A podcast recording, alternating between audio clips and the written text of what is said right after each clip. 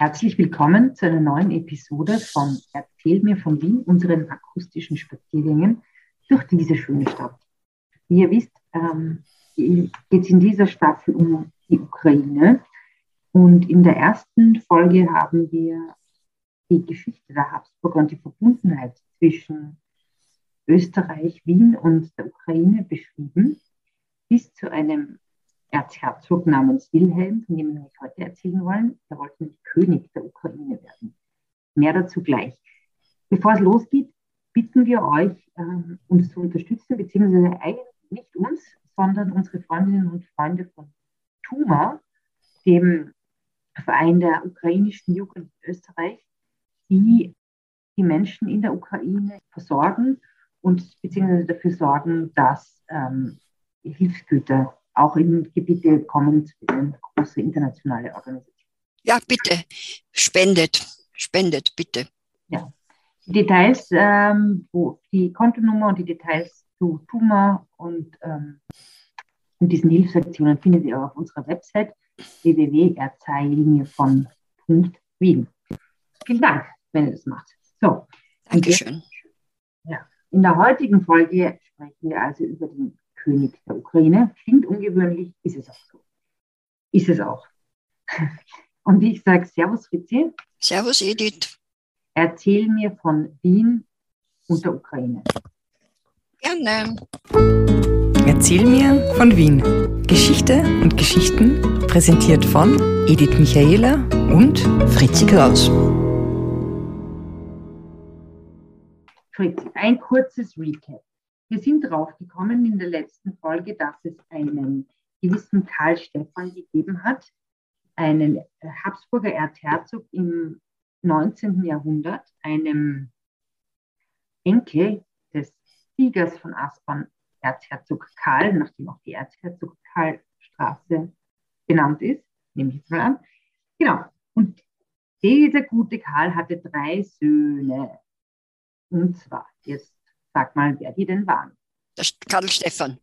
Der hatte, ja, der hatte drei Söhne, und zwar den Albrecht, mhm. der älteste, den äh, Leo und den Wilhelm. Mhm. Abgesehen von drei Töchter, Töchtern. Und zwei von diesen Töchtern waren mit polnischen Hocharistokraten verheiratet, mhm. äh, mit einem Czartoryski und ein, mit einem Radziwill. Und die haben wo gewohnt? In, Polen. oder in Polen oder irgendwo auf einem in Polen, Land? Nein, in Ziwiec. In Ziwiec, das, äh, das du ja vom Bier kennst. Genau. Haben wir ja letztens gesprochen und ich weiß nicht, ob wir erwähnt haben, dass jetzt noch die habsburgische Krone auf dem Bieretikett mhm. drauf ist. Ja, du wirst es nicht glauben. Letzten Freitag habe ich ein Ziwiec getrunken. Und war die Krone drauf am Etikett? Die Krone war auf dem Bierglas drauf und ich muss sagen, es war sehr süffig. Sehr gut. Ja, das hat mir gut geschmeckt. Ja. Ja, jedenfalls dieser Karl, Stefan oder Stefan, wie du ihn nennst, hat mhm. diese und diese drei Söhne und wollte, war aber irgendwie so weit ab von der Hauptlinie oder von der Habsburgischen, dass der gar nicht wirklich, ähm, hat eine Chance gehabt, irgendwas zu werden. König selber. Der Stefan? Ja. Na, du meinst jetzt in der österreichischen Monarchie? Ja. Na, hat er nicht gehabt, weil da war, da war ihm vor ihm der Franz Ferdinand und, äh, und so weiter. Na, er war aber schon aus einer, ich meine, der, ja, er war aus einer äh, Nebenlinie eben von einem Bruder von Kaiser Franz, ne? der, der Enkel. Und äh, verheiratet mit einer Frau aus der toskanischen Linie, und wie wir ja letztens gesprochen haben, hat er erkannt, dass die Nationalitäten, die Nationenbildung wahrscheinlich nicht aufzuhalten ist und hat, sie eben, hat eben den Plan gehabt, diese Nationen selbstständig werden zu lassen, aber unter einem habsburgischen Herrscher. Mhm. Also jetzt nicht unter dem, unter, unter dem Kaiser, sondern mhm. dass eben Polen zum Beispiel an, als König einen Habsburger bekommt. Mhm. Das war die Idee vom Stefan. Mhm. Und für einen Leo, für seinen zweiten Sohn hat er sich, also für, der erste wäre natürlich sein Erbe gewesen, äh, der älteste, der zweite, der Leo, den hat er für die Südslawen vorgesehen gehabt. Kroatien, Serbien und so weiter, diese Länder. Ja. Mhm. Genau. Und was sollte dann aus dem guten Wilhelm werden, dem dritten. Naja, der hat sie als Dritter, äh, ist sie der eigentlich, äh, ich weiß nicht, ob er sie benachteiligt vorkommen ist, aber auf jeden Fall war ja für ihn faktisch nichts mehr über aus sein, übrig aus seiner Sicht. Vielleicht ist er in Opposition zu seinem Vater gestanden. Auf jeden Fall hat sich der sehr gut mit den Ruthenern verstanden. Mhm. Die Ruthenen also, sind die Ukrainer. Genau. Und hat äh, dann auch Ukrainisch gelernt, hat mit denen sehr viel äh, Kontakt gehabt mhm. und äh, hat eben dort angefangen, äh, sozusagen äh, eine Beziehung mit denen aufzubauen. Äh, mhm. Ja, gefühlsmäßige wahrscheinlich auch. Mhm. Darf ich ganz kurz fragen, Wilhelm ist ja eigentlich ein ungewöhnlicher Name für einen Habsburger, oder? So heißen doch mehr die Preußen. Ja, naja, so ungewöhnlich, ich weiß nicht, aber auf jeden Fall der, der Stefan, der Karl Stefan, hat ja den ähm, seinen Söhnen nicht also äh, total politisch motivierte Namen gegeben. Mhm. Äh, und den Wilhelm eben auch in Bezug auf Polen, weil der erste Habsburger, der mit Polen was zu tun gehabt hat, im 13. oder 14. Jahrhundert, weiß ich jetzt nicht genau, der hat auch Wilhelm geheißen. Der hätte die polnische Königin heiraten sollen. Aus dem ist aber dann mhm. nichts geworden. Also mhm. da ist ein Bezug eindeutig da. Okay, interessant. Ja gut, also der hat die Ukraine geliebt und hat sich mit ihnen identifiziert. Mhm. Ähm, war ja insofern interessant, weil ja die, Pol die Elite in diesem Gebiet waren ja eigentlich polnische Adelige, also, oder? Und deshalb Ruthenen war dann irgendwie waren ja, genau. Adeligen oder wie? Die Elite waren die polnischen Adeligen, die Ruthenen waren die Bauern und die, äh, ja, und, die, und, die, und das Volk halt, sagen wir so. Mhm. Und 1912 ist aber der Wilhelm, da war er 17, äh, nach Wiener Neustadt in die Militärakademie mhm. äh, gekommen. Und dann ist der Krieg ausgebrochen, der Erste Weltkrieg, und 1915 äh, hat er sich vom Kaiser gewünscht, ein ukrainisches Regiment, äh, äh, Regiment befehligen zu dürfen. Mhm. Und das ist ihm auch zugestanden worden. Das ist dem Kaiser auch gar nicht so unrecht gewesen, weil er ja eben sprachlich und so weiter dafür mhm. befähigt war. Also das heißt, ein Regiment besitzen oder befehligen heißt, dass er der Chef ist, oder? Er war, ja, genau. Da er waren halt lauter Soldaten aus der Ukraine halt in diesem Regiment. Wie viele ja. waren ungefähr? 24.000 oder 700? Ich, ich, ich habe keine Ahnung. Ich weiß es nicht. Also ist das Regiment immer gleich, werde ich nachher, werde ich rausfinden, ob ein Regiment immer gleich groß ist. Das, ich weiß, das weiß ich nicht. Mhm. Und äh, er ist also zurück in die Ukraine und ist binnen Kürze zum Idol von seinen Soldaten, von seiner Mannschaften geworden, mhm. äh, weil, ich meine, das war eigentlich eher ungewöhnlich, äh, dass ein Habsburger äh, in der Landessprache mit den, in ihrer eigenen Sprache mit den Leuten gesprochen hat. Nur dazu, ich meine, in einer nicht wirklich gängigen Sprache. Mhm. Und er hat zu ihnen gesagt, äh, sie sollen ihn mit seinem ukrainischen Vornamen anreden. Das war Vasil statt Wilhelm, also für Wilhelm. Und er hat die, die, äh, seine Soldaten gegen die polnischen Vorgesetzten verteidigt und äh, hat sie angeblich auch immer für die Zivilbevölkerung eingesetzt und hat das Ganze, seine Liebe zur Ukraine ausgedrückt dadurch, dass er immer ein besticktes Hemd, also die Tracht der Ukraine, unter seiner Uniformjacke mhm. angehabt hat und das scheint einen Stehkragen gehabt zu haben, wo man gesehen hat, die, die Stickerei und darum hat er Wilhelm der Bestickte geheißen. Mhm. Und es ist auf äh, Ukrainisch quasi Vishivani, mhm. wenn ich also das richtig ausspreche. Also ich glaube, da kommt der Vishivashi her, das Wort? Na, das glaube ich eher nicht. Außer er hat, wenn er es gewaschen hat, dann war es vielleicht Vishivashi. Und seinen Männern hat er Armbänder in Blau-Gelb gegeben, damit die äh, ukrainische Verbundenheit damit ausgedrückt wird. Mhm. Okay. Den Polen hat es eigentlich überhaupt nicht gefallen, weil die haben gesagt, er spielt die Ukrainer gegen sie aus.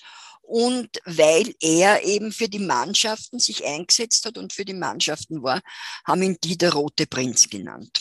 Mhm. Aber nicht rot, weil er, weil er Kommunist war? Nein, nein, es hat, mit, es hat schon sozial was zu tun gehabt, aber nicht, weil er Kommunist war, sondern ganz einfach, weil er sich quasi für die äh, äh, von den Adeligen abgesetzt hat und gegen die Adel, also und seine Soldaten oder seine Ukrainer gegen die Adeligen verteidigt hat. Ne? Mhm. Okay. Ja gut, und wie ging es dann weiter mit ihm? Ja, er hat schon von offensichtlich von einem ukrainischen Königreich geträumt, in dem er König war. Aber du musst dir vorstellen, der war 20.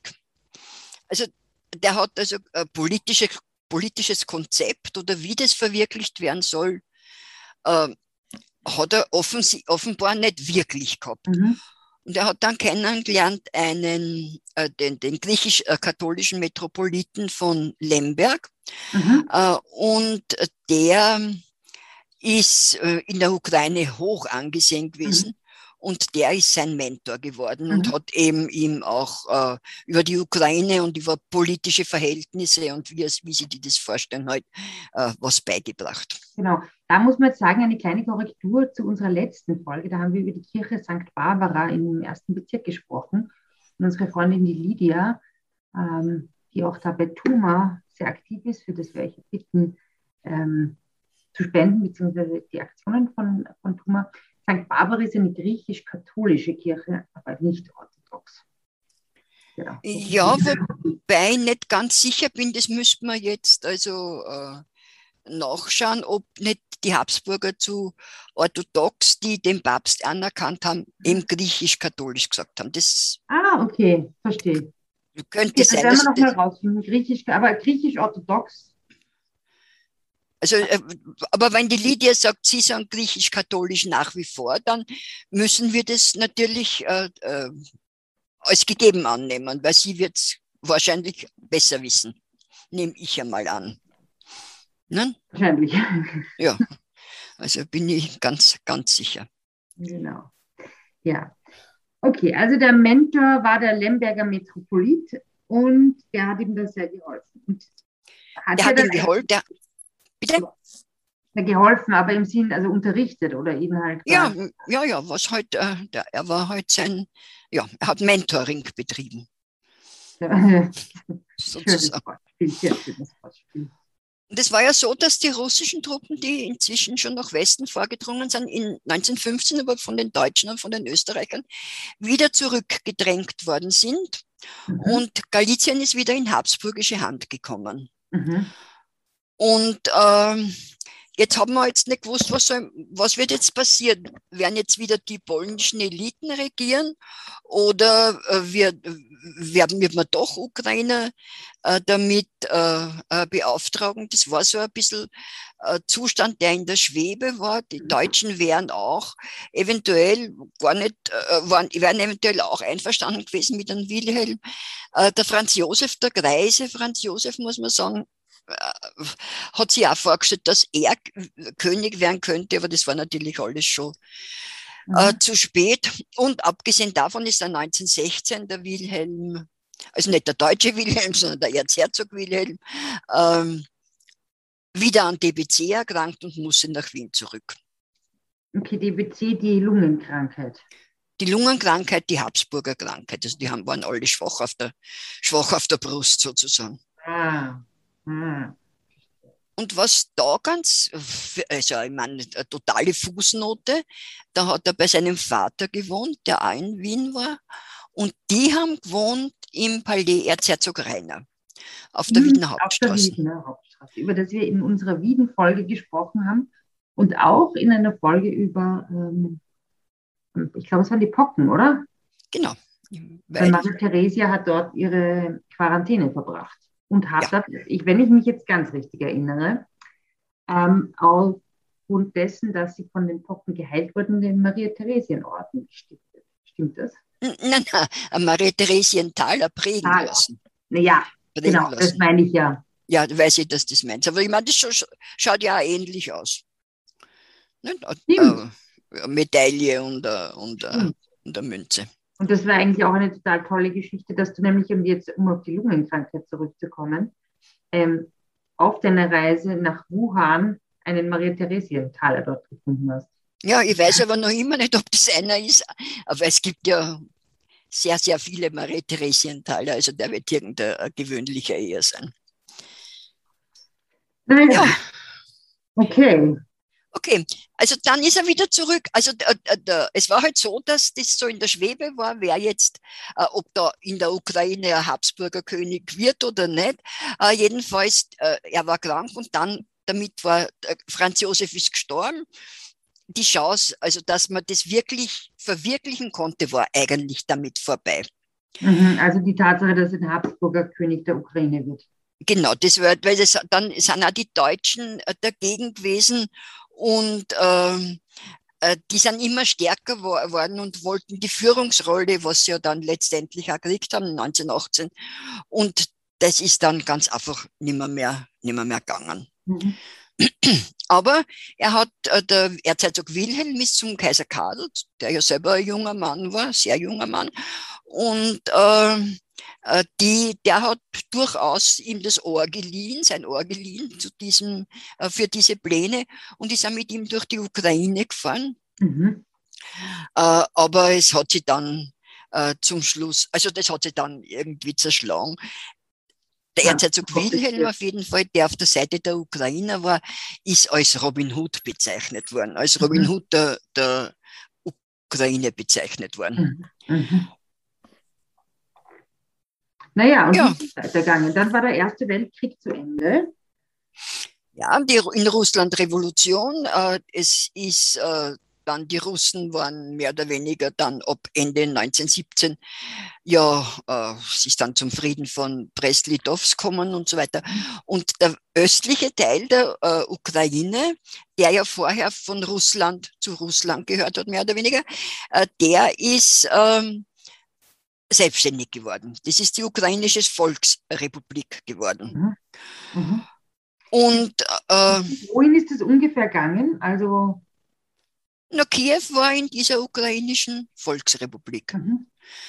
Äh, äh, naja, äh, den Habsburgern bis 1918 hat das Stickel bis, was ich, Lemberg, äh, ähm, und so weiter gehört. Mhm. Wobei Czernowitz, glaube ich, Bukowina ist. Aber ähm, dieser, dieser Teil.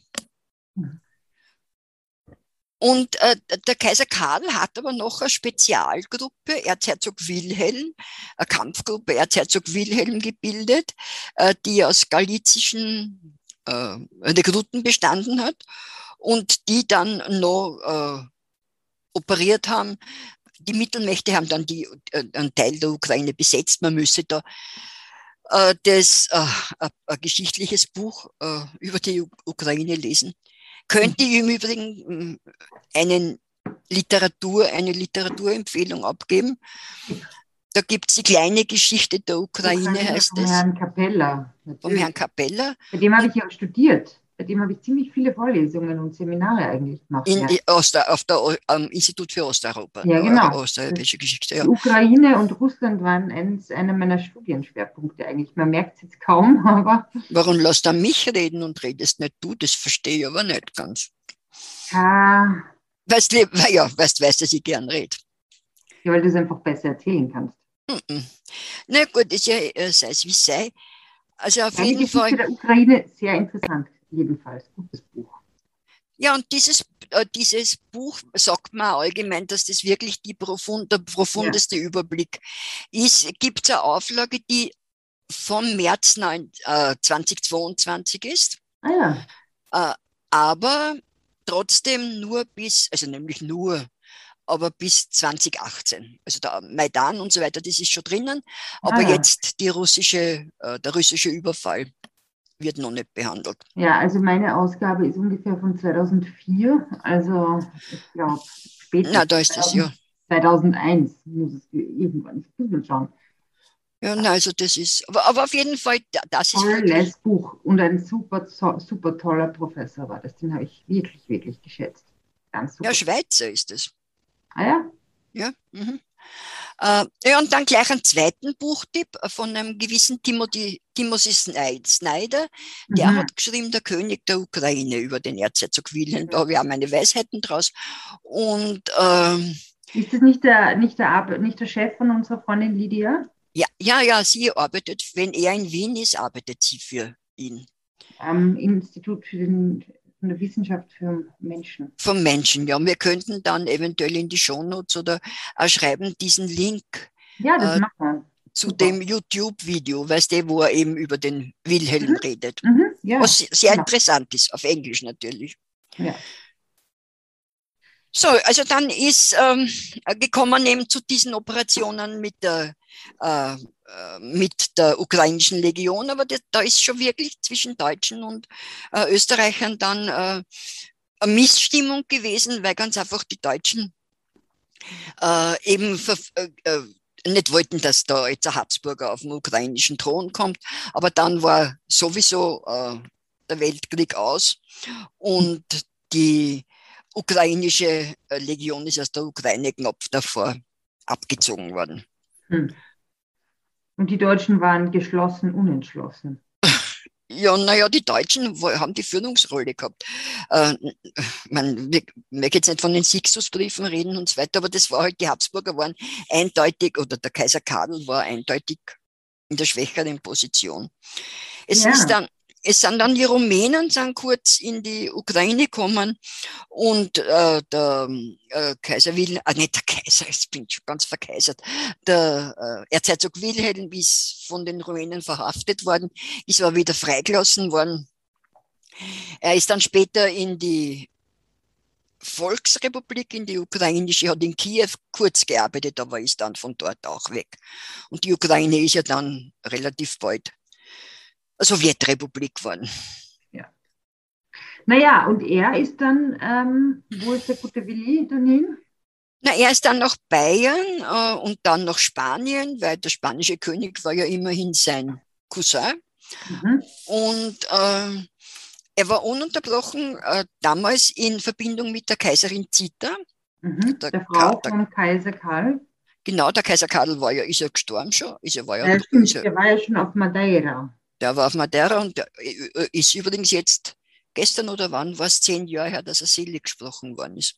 Ja. Weißt du was, wenn du das so sagst, da habe ich das Gefühl, als hätten wir schon eine Erzähl mir von Wien-Folge über ihn gemacht, aber stimmt überhaupt nicht. Na, wir haben irgendwie geredet, weil, weil Ja, er ja, ja. se- das Wunder war ja, dass, er Krampf, dass die äh, Wunder. Frau die Krampfadern verloren hat. Stimmt, das war's. Irgendwas, irgendwas haben wir da geredet.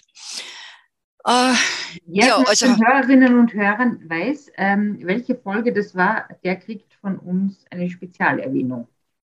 Schreibt es auf unsere Facebook-Seite.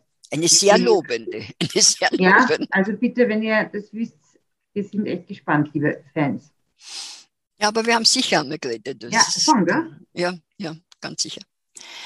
Äh, aber dass wir wieder mit Wilhelm zusammenkommen, der ist, ja, der ist dann nach Paris gegangen, hat dort, Mhm. äh, dort äh, Leben geführt, eines Beau vivant, muss man sagen, Mhm. Und ist aber dann in einen Betrugsskandal verwickelt worden, Mhm. der vor Gericht gekommen ist und wo man aber nicht weiß, äh, ob er wirklich da jetzt echt involviert war und irgendwelche Malversationen gemacht hat Mhm. oder ob er ganz einfach, äh, ob ihm eine Falle gestellt worden ist. Stell dir mal vor, der hätte damals schon ein Handy gehabt, dann hätte man das nachvollziehen können. Hätte, ja, hat er aber noch nicht gehabt. Und er ist aber, er hat, sich, er hat sich der Verhandlung entzogen, indem er geflüchtet ist, aber seine Familie, also Thomas, die, so wie, weiß ich nicht, Thomas Schmidt ist nicht geflüchtet. Bitte? Naja, so wie halt Männer flüchten, wenn es knapp wird. naja, ja, ich meine, wenn ich hätte die, äh, äh, die, die vor Augen, dass ich zwei Jahre ins Gefängnis muss, ich, egal ob ich Mann oder Frau bin, wahrscheinlich auch flüchten. Mhm. wenn ich die Möglichkeit hätte. E Hm. Egal wie, es ist auf jeden Fall von der Familie, von der kaiserlichen Familie, weil der Otto ist ja mit Majestät schon angesprochen worden, ähm, nicht gutiert worden und der Otto hat ihm sogar äh, den Orden vom Goldenen Vlies aberkannt. Wow, das ist nämlich der höchste Orden von allen, oder? Ja, und das war bestimmt äh, nicht lustig. Ja, das ist wie mit dem Andrew, Prince Andrew, oder? In, in Ja, äh, ja, ja, ja, kann man durchaus auch vergleichen. Betrugsskandale und verwickelt. Apropos, äh, war der eigentlich verheiratet, der Gute? Mit Nein. irgendwie? Nein. Er hat äh, Frauen geliebt, aber ich glaube Männer auch. Mhm. Und äh, dann ist er nach Wien gekommen, hat sich aber ideologisch immer weiter nach rechts bewegt mhm. äh, und hat, äh, man muss leider sagen, auch antisemitische äh, Gefühle gehabt, oder Gefühle. wie man sagen soll, und hat sich auch nationalsozialistischen Nein. Positionen angenähert. Äh, trotzdem ist er von der Gestapo natürlich überwacht worden. Die Habsburger, man kann es dir ja vorstellen, dass die mhm. überwacht worden sind. Er hat aber noch immer lose Kontakte zu ukrainischen Nationalisten gehabt. Mhm. Und er war in Kontakt mit Joachim von Ribbentrop, das war der Außenminister, wie du okay. weißt, Deutschlands, äh, und mit okay. dem Hauptideologen, NS-Ideologen mit Alfred Rosenberg, der, da hat es irgendwelche Pläne einer unabhängigen Ukraine gegeben. Mhm. Aber das ist also, äh, dann hat sich das zerschlagen und der Wilhelm hat, gesehen, Wilhelm hat gesehen, dass das also irgendwie nicht geht und hat sich jetzt wieder mehr den ukrainischen Untergrundkämpfern mehr oder weniger äh, zugewandt und hat angefangen für Großbritannien äh, und Frankreich gegen Deutschland zu spionieren.